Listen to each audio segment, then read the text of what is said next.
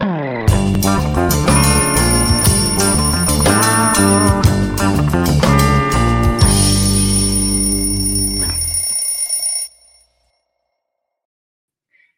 dia, bom dia, bom dia. Hoje é quarta-feira, 12 de julho. Eu sou Manuela Dávila e está no ar mais um Expresso com a Manu, nosso programa diário de segunda a sexta, às 7h30 da manhã, aqui nas redes do Ópera Mundi, com transmissão simultânea nas redes Ninja. Quero lembrar de pedir a vocês para compartilharem nas suas redes, nas redes, chamarem os amigos, curtida, like, fazer tudo o que puder fazer. Como eu disse, hoje é quarta-feira, 12 de julho, e ontem a CPI dos atos golpistas teve mais um episódio daqueles do machão na internet e caladinho na CPI. O ajudante de ordens de Jair Bolsonaro, Mauro Cid, ficou em silêncio durante o depoimento na CPI dos atos golpistas. Ele não quis dizer nem mesmo a sua idade. Tá vendo? O tipo e no, e no computador era todo animadinho para dar golpe de Estado no nosso país. A sessão de ontem também teve aquele episódio lamentável de misoginia e transfobia contra minha querida amiga deputada Érica Hilton, que comandou a parada, dizendo: não vou aceitar, vou criminalizar e também não vou deixar transformar isso aqui num palco de transfobia para desviar o assunto central, que são os atos golpistas. Nunes Marques será o relator da ação contra Eduardo Bolsonaro, que comparou no final de semana professoras com traficantes. Bom, a gente já sabe que se o ministro seguir votando alinhado com o bolsonarismo, a gente já pode esperar um, algum tipo determinado de decisão. Porém, a bancada do Partido dos Trabalhadores e acho que outros parlamentares também ingressaram com ação no Conselho de Ética da Câmara dos Deputados contra o Bananinha. Vamos ver no que vai dar, porque a gente sabe que o Conselho de Ética também, né? É machão para enfrentar as nossas deputadas mulheres e de luta e faz de conta que não sabe o que está acontecendo quando são as ações contrárias ao PL, ao, ao bolsonarismo e a esses parlamentares todos que são uns verdadeiros charlatões. Ontem foi mais um dia de reafirmação e disputa em torno do Ministério dos Esportes. Essa é uma das reivindicações do Centrão, mas a ministra Ana Moser, que nós torcemos, trabalhamos e lutamos para que permaneça no cargo, teve um encontro com o presidente para tratar sobre a possível vinda da seleção da Copa de Futebol Feminino ao Brasil e saiu da reunião dizendo que Lula está dando bastante trabalho para ela, porque é para ela trabalhar por bastante tempo, ou seja, uma sinalização de que uh, essa decisão não foi tomada e de que, por enquanto, Ana Moser segue nossa ministra. Hoje a gente. E é tanta coisa que a gente vai conversar hoje que eu estou achando que eu vou pular algumas coisas da minha pauta para poder começar a conversar, porque hoje vai ser um programa diferente, tem uma surpresa para vocês. Mas vamos lá. Ontem, a Assembleia Legislativa do Rio Grande do Sul aprovou uma emenda constitucional, né? Uma proposta de emenda à Constituição que dificulta a alteração dos símbolos do Estado. O que, que são os símbolos do Estado? O hino, a bandeira e o Brasil. Essa PEC, né, que convenhamos, né, só podia vir da onde vem, né, de do filho do Rodrigo Lorenzoni, o filho de Onix Lorenzoni, né, gente? Sujeito a, a, a, fruta às vezes pode cair longe do pé, mas ela tem que dar uma rodadinha para ir para longe, né? Isso aí caiu embaixo exatamente embaixo da árvore, que é o pai dele. Ele, ele apresentou essa PEC, 38 votos foram favoráveis e apenas 13 votos contrários. Eu falo esse 13, né, assim, botando a mãozinha aqui para chamar atenção, porque mais uma vez é o símbolo da nossa uh, da, da, da, situação política que nós nos encontramos nos parlamentos. Né? 147 em Brasília, 13 na Assembleia do Rio Grande do Sul. Bom, mas o que, que o, o Lorenzoni quer efetivamente com essa PEC? Ele quer não mudar os símbolos, ele quer não mudar especificamente uma parte do hino do Rio Grande do Sul que é considerada racista e que, com a chegada da bancada de homens e, homem e mulheres negras no parlamento, uh, passa a ser denunciada muito mais enfaticamente. Para isso, eu vou discutir hoje com o Luiz Maurício, nosso convidado habitual das quartas-feiras, queridíssimo de vocês. Deve estar, tá, não está? O que aconteceu com o Luiz Maurício? Está todo mudado? Oh, meu Deus, é, Bom dia para todo mundo. Tirei a barba, eu raspei o cabelo. Não é nenhum tipo de protesto quanto ao resultado do, do hino. São questões que a gente tem que fazer enquanto o homem que está se sentindo velho. Aí tira a barba e com a barba vão-se os cabelos é, é, brancos da barba, já que na parte de cima, aqui na, na, na, na, tá na cabeça não tem. Isso aí é mais fácil, a gente finge que tá mais rejuvenescido. Eu acho que eu devia raspar também meu cabelo branco. Não, não, o cabelo é ótimo, mas assim, é que barba branca dá um aspecto mais tá. velho ainda. E quando tá. chega aos 42, a gente fica tentando, a masculinidade frágil fica tentando inventar artifícios tá para não posso, melhor. eu não posso nem, nem falar para ti que é a masculinidade frágil do homem branco, porque nesse caso... É, não, não, não. Para ver como é frágil a masculinidade. Todas as minhas piadas caíram. Olha só, Luiz Maurício, a gente vai ter hoje junto conosco para conversar pela primeira vez no programa a pessoa e pela primeira vez a gente, eu e tu, vamos receber uma pessoa para conversar conosco. Então eu quero, primeiro, dar super boas-vindas para ela. Estou muito feliz que ela topou, mesmo em cima da hora, porque a aprovação foi ontem e vida de deputada é, é difícil demais. E esse horário é uma vergonha convidar alguém para participar de um programa. Ah, esse horário tem que ter muita cara de pau. Mas eu quero que todo mundo dê as boas-vindas, junto comigo e com o Luiz Maurício, para minha queridíssima deputada estadual, Bruninha, Bruna Rodrigues. A cara da guria nem parece que são só Obrigadão. Estou feliz demais de estar aqui, mesmo que essa hora. mesmo que essa hora. Ô, Bruna, depois eu vou te chamar para dar uma entrevista inteira. Pode deixar, bora lá. Pode deixar? Ei, Maurício, pode deixar. É, a pessoa quer dar a mão, a pessoa quer o braço, né? Exatamente. Deixa eu conversar com vocês. Hoje eu quero mais ouvir do que falar, né? Então, vou tentar, o programa meu e do, e do Maurício, a gente bate um papo sempre de igual para igual, né? Meio a meio. E hoje eu queria que uh, vocês mais conduzissem essa discussão. Mas eu queria só dar o início e vou ficar meio de, de, de, de árbitro aqui, né? Para fazer as perguntas ou que surgirem nos comentários ou que me ocorrerem. Bruna, eu queria primeiro que tu explicasse o que aconteceu ontem na Assembleia. Para mim, me choca muito a dimensão do nosso isolamento. Isso é um recado para outras lutas, né? Fica só esse teminha, embora o tema seja o hino, fica o tema do nosso nível de isolamento político ali mesmo. Como a gente não tem parceiro para as nossas lutas, sobretudo quando são as lutas do movimento negro, né? Eu acho, Manu, primeiro, assim, é importante, esse papo aqui é fundamental, né? Uh, o alcance, quero cumprimentar o Luiz Maurício, já acompanho aí há bastante tempo, e tu, a gente tem essa relação de construção política, estou muito feliz de estar aqui. É, e tu começa falando sobre algo que é fundamental. É, o que aconteceu, e é importante, Manu, que a gente comece falando quem protocola essa PEC e por quê. Porque primeiro se estabeleceu um debate de que nós queríamos mudar o hino. Nós nunca solicitamos ou fizemos qualquer projeto de alteração do hino. Por quê? Porque a nossa prioridade é debater o que na vida do povo é mais urgente. E hoje, tu conhece a minha trajetória, eh, participou de boa parte dela, sabe da luta que nós travamos. Hoje a prioridade é combater a fome, né? É falar das nossas escolas que com essa chuva acaba a aula, né? As nossas crianças vivem a goteira dentro de casa e dentro da escola. As... O que tem sido a vida dos nossos professores, a retirada e a perda de direitos é algo que tem nos mobilizado muito mais do que o hino, né? Bom, com a chegada da PEC protocolada pelo Rodrigo Lorenzoni, com a nossa chegada na Assembleia Legislativa, porque nós, desde a Câmara de Vereadores, não levantamos para cantar o hino, que sim, nós acreditamos ser racista.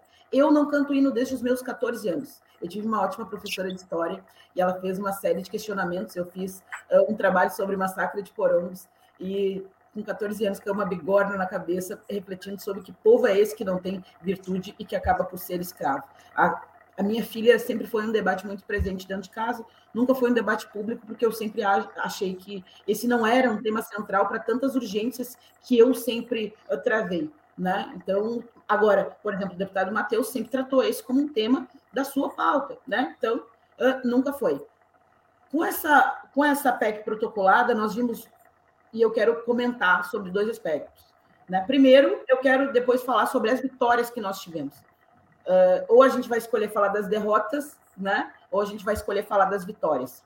Nunca na história do Rio Grande do Sul se debateu tanto, tanto o hino do Rio Grande do Sul. Cheguei na Cruzeiro ontem, mano, fui almoçar lá com as, com as gurias do coletivo Preta Velha. Eu nunca vi aquelas mulheres debatendo o hino ou refletindo se ele é racista ou não. Segundo, porque nós vimos uma grande aliança, ou pela primeira vez nós eles tiveram que se mobilizar em uma grande aliança. O pacto da branquitude se materializou de uma forma muito, muito visível ali, né? Os que sempre se combatem dentro do plenário, aqui é a turma do Bolsonaro, aqui a turma do Leite. Contra nós, eles se unificam de uma forma uh, assustadora. E isso foi importante observar dentro do plenário, porque tu traz um elemento, né? Para as nossas pautas, não tem possibilidade de unidade, né? Porque precisa nos colocar dentro de um lugar. Ontem era isso, eles diziam, eles diziam dentro do plenário, vocês precisam entender que a chegada de vocês não altera nada. E eles fizeram com que exerceram a maioria, né? Agora, eu quero também falar do que foi positivo, né? E nós fizemos eles recuar, movimentar. Eles tiveram que paralisar a Assembleia Legislativa. Nós somos três, chegamos agora, né? Uh, conseguir travar esse debate foi uma vitória. Mas a maior vitória, e sem dúvida nenhuma é, é, é o que eu acho que fica, o Rodrigo Lorenzoni aprova uma PEC completamente diferente do que a, a que ele protocolou de forma inicial. Completamente diferente, com nenhuma letra do, do texto inicial. Cai imutabilidade, ele precisa colocar plebiscito e referendo, ele, ele faz uma mudança, assim, uh, então não acaba o debate, muito pelo contrário, ele inicia agora. Deixa eu perguntar uma coisa para ti, Luiz Maurício, que trabalha com literatura, né? Uh, esse tema do, dos símbolos, né? Quando a gente debate literatura e dentro da literatura racismo, por exemplo, Monteiro Lobato, já há, digamos, um avanço dizendo que o correto é não mudar a obra, mas colocar o asterisco embaixo, uh, dizendo, né, essa tal citação, tal, tal, tal trecho, etc. Mas, nesse caso concreto, não é isso. Nesse caso concreto, é um símbolo que deve representar a todos e que, por isso, não pode violentar nenhuma parte, não é isso?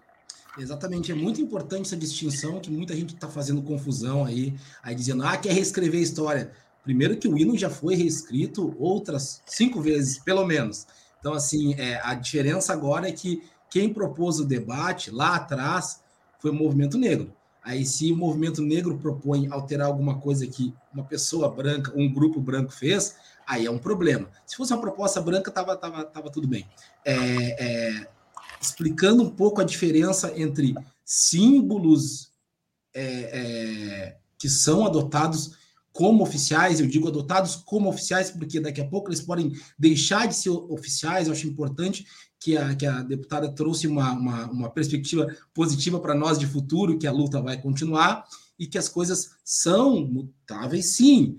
São hinos que hoje nós cantamos, mas que no futuro a gente pode não cantar mais. Existem países, eu não vou citar aqui para não me expor, que não tem letra no hino. Países inteiros, sem letras no hino porque decidiram assim. Então, no caso da literatura, a gente não mexe porque é uma obra de arte, é uma ficção. Agora, e ninguém é obrigado, ninguém é obrigado a ler Monteiro Lobato. Ninguém tem que entrar na sala de aula e antes de entrar na sala de aula no dia, no dia 20 de setembro, é, ler lá o Renações. Ninguém precisa fazer isso. Mas o hino, a gente é obrigado a fazer. Então, se a gente é obrigado a fazer, aí a gente tem que ter uma margem de, de ação de é, enfrentamento dessa, desse símbolo, que é um símbolo opressor para um grande número de pessoas, um grande grupo. E esse aí é o ponto fundamental para mim que me, que me incomoda muito. Assim. Eu, pessoalmente, não dou a mínima para o hino. Não dou a mínima, porque hino para mim, eu, veja, eu sou um marxista, eu acho que todas as fronteiras têm que, têm que acabar, todos os países têm que ser dissolvidos, o que importa é a aliança dos povos. Isso sou eu, eu, pessoa física, Luiz. Mas eu faço parte de um uma, de um país, de um estado, de uma cidade, e tem outras pessoas que disseram: Isso me incomoda. E para mim o caminho óbvio era: se incomoda um grupo, Nós não precisamos continuar fazendo. Machuca esse grupo, ofende esse grupo, humilha esse grupo. Por que, que tem que continuar fazendo se esse grupo diz que se sente humilhado? Porque a vibe não é preservar o hino. A vibe é continuar humilhando as pessoas negras em público e de preferência do lado da nossa bandeira querida. Então acho que é muito importante separar bem. Literatura é uma coisa, a questão oficial é outra bem diferente, bem pior. Porque constrói a identidade, né? Então é uma identidade construída em cima da violência.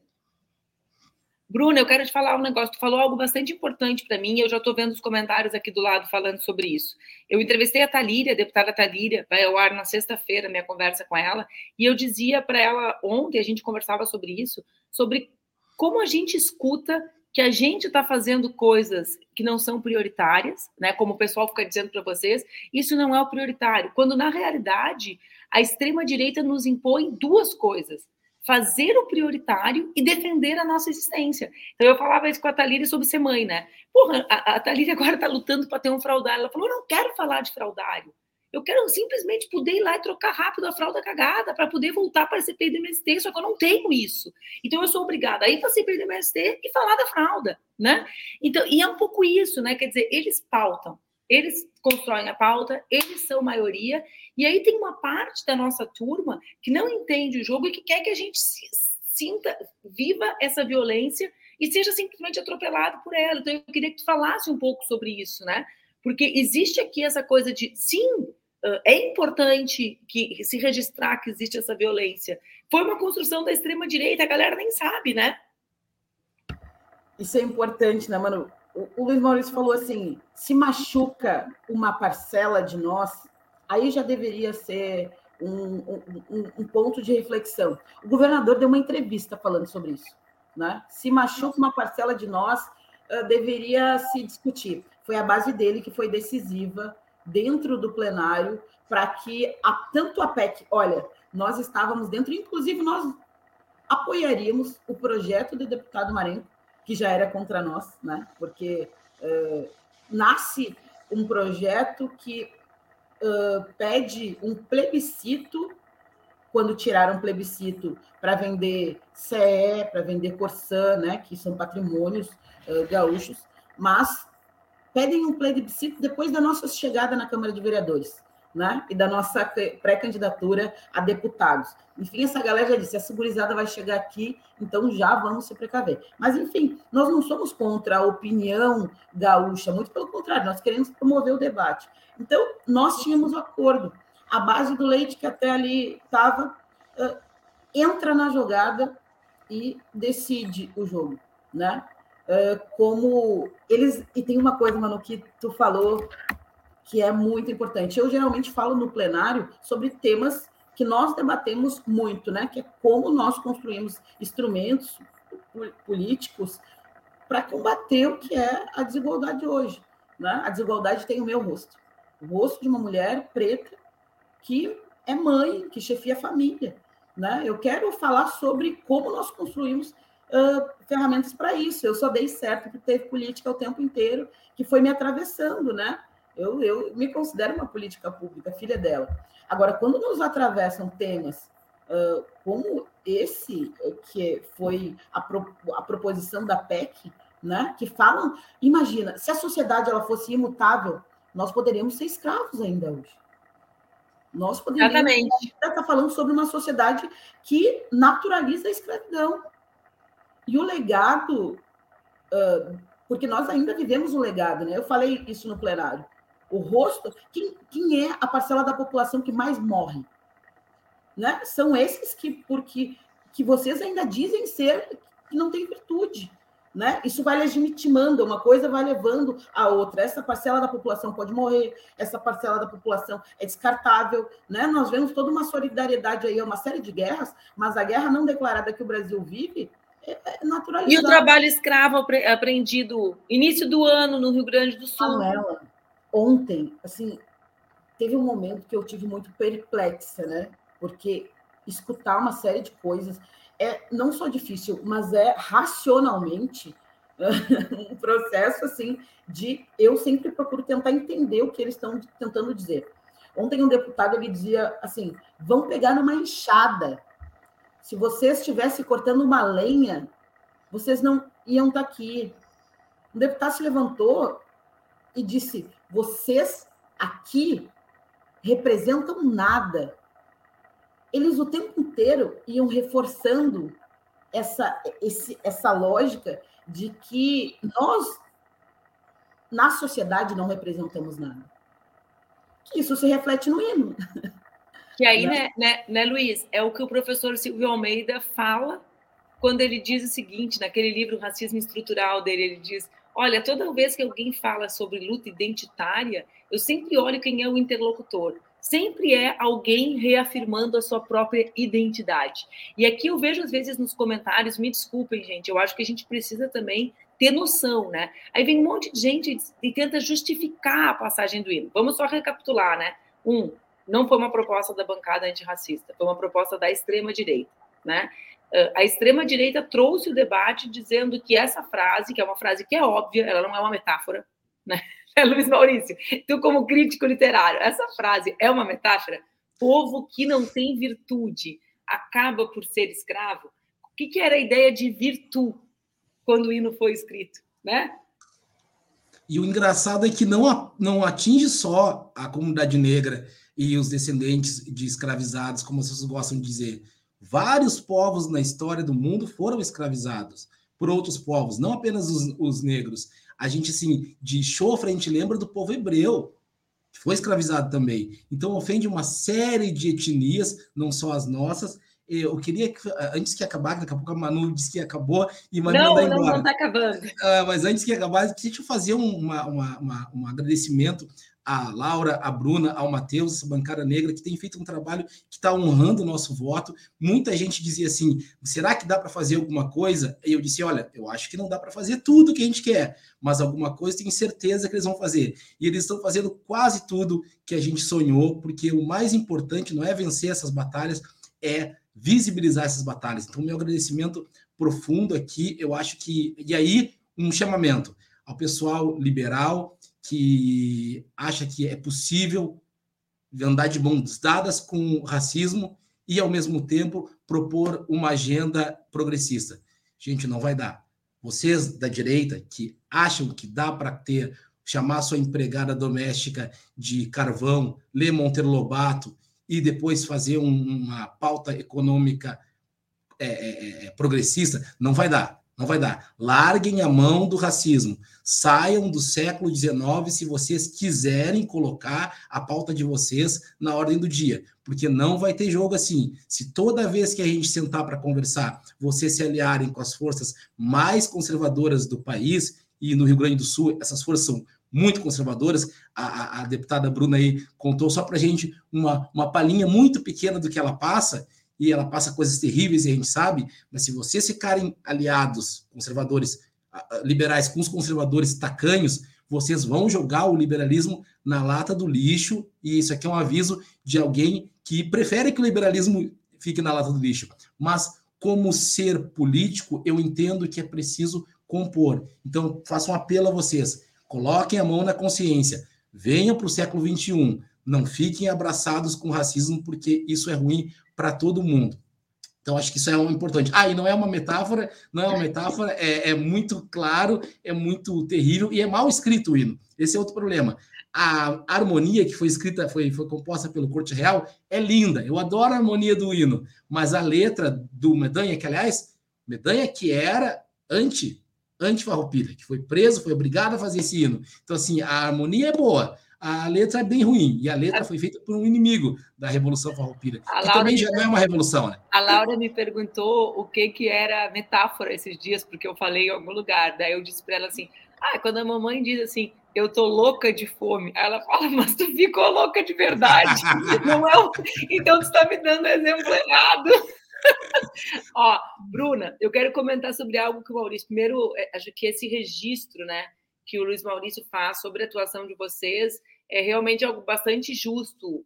Tem toda uma, toda outros elementos né, que passam pela questão uh, racial, mas também muito conectados com o fato da questão racial ser absolutamente inter, interconectada com a questão de classe, né, Maurício? E por isso outros assuntos da, das periferias chegarem às pautas do legislativo de uma maneira muito mais intensa, muito mais viva. Mas eu queria falar sobre isso que o Maurício falou, Bruna, que é o fato da base do leite. Né? Por quê? Porque esse programa aqui é nacional, tem uma gente vendo de todo o país, tem muita gente progressista que acha que o leite é massa, né?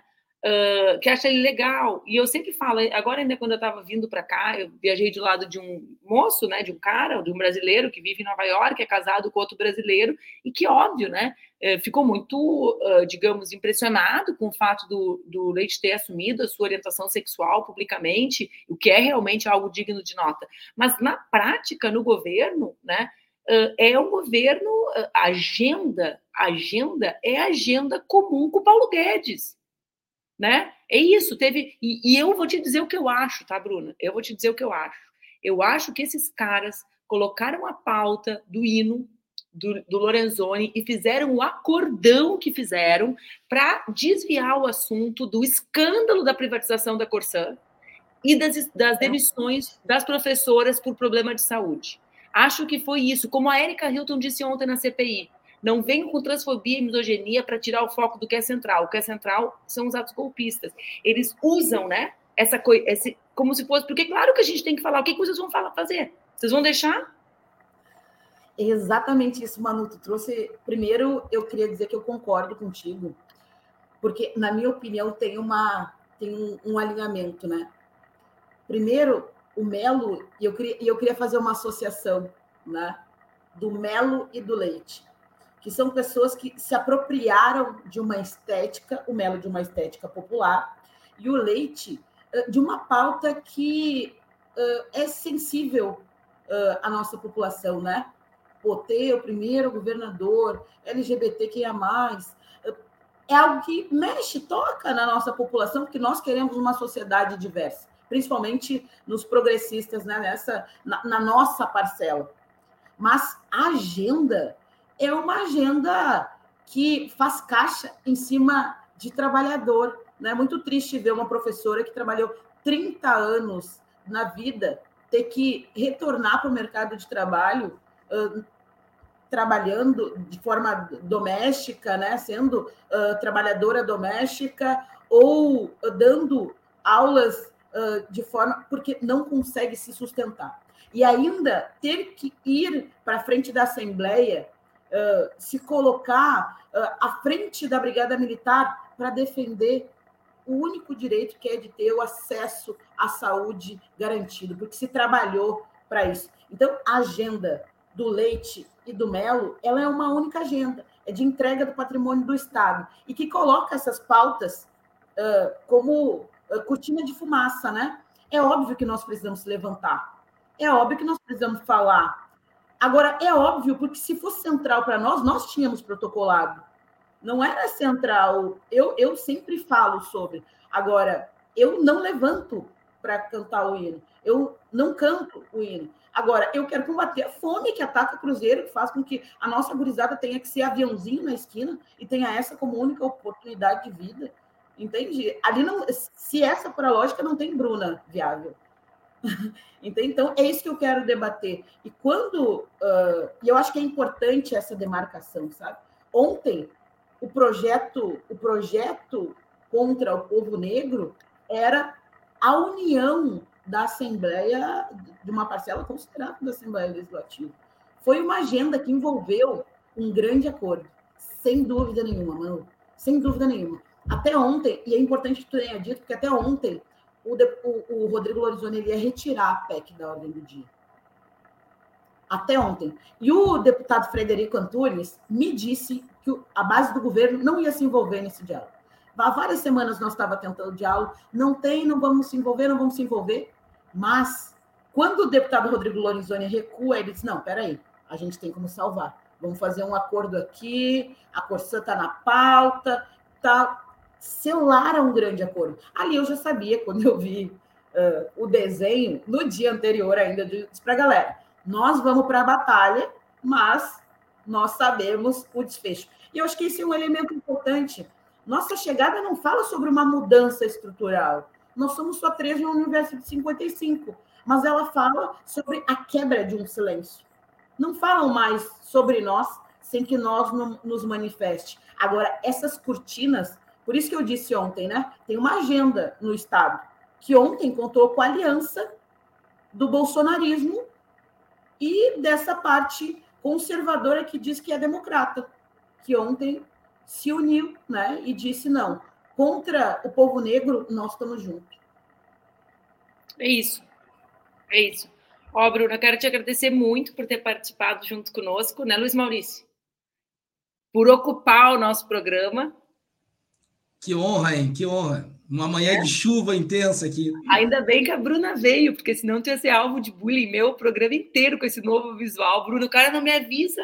O cara entra, eu fiquei olhando aqui, eu já tô meio, né, com o óculos. Olha, são dois, é, ela ganhou dois comentaristas. Dois comentaristas, eu botei o óculos e falei, cara, Luiz Maurício tá com alguma coisa estranha.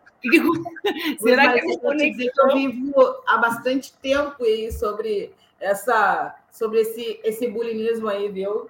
Tô até inventando teoria agora. Não, teoria, Bruna. Tu sabe que é muito engraçado e eu, e eu ajudo ainda, né? As pessoas, quando me conhecem pessoalmente, elas tomam um susto porque na briga a gente cresce, é óbvio, né? Mas as pessoas, quando elas me encontram, eu sou bem pequenininha. E eu é o contrário, né, Luiz Maurício? Eu com esse ombrinho aqui e com essa cabecinha de prego, como as minhas, minhas irmãs diziam, o pessoal acha que eu sou um toquinho. Aí eu chego, né, como eu, meu apelido era o quê? Cabeça de prego, comprido e uma coisa pequenininha em cima. É isso aí. Aí eu e a Bruna no inverso da expectativa. Chegava eu grande e a Bruna batendo aqui em mim. Eu falo para a galera, eu preço na briga, sou boa de briga. A Bruna é boa de briga demais. E é ruim brigar com ela. Fica a dica, é, não. Não. Pra galera. Quando ela me manda um Manu, essa semana ela me mandou um Manuela, daí eu devolvi com é... Luna, em letra grande, Luiz Maurício. Pra... Eu também sei falar com letra grande. Nossas tretas, nossas tretas sempre tem. Ó, um beijo bem grande então, vocês dois. Até quarta que vem, Luiz, Bruninha, a gente se fala. Beijo. Tchau, tchau. É. Até. E vocês ficam agora, a gente tem acompanhando com muita, acompanhado com muita intensidade toda a dinâmica da CPI do MST, as nossas uh, mulheres brilhando no pelotão de frente. E agora a gente vai assistir o quadro de hoje, que é o Somos as Palavras que Usamos, com a diferença entre ocupação e invasão. Bora lá? Você sabe a diferença entre ocupação e invasão? Pode até parecer apenas semântica, mas não é não. Há um elemento político na escolha do uso de uma ou outra expressão para nos referirmos aos movimentos que lutam por reforma agrária ou urbana. Invasão tem o seu sentido mais próximo no dicionário e no senso comum à ilegalidade. Refere-se também à entrada em um espaço que estaria sendo utilizado. Já ocupação tem relação com a entrada em espaços não utilizados, que não estejam cumprindo a sua função social. Por isso, os movimentos sociais se referem à ocupação de terras, áreas urbanas ou prédios públicos abandonados.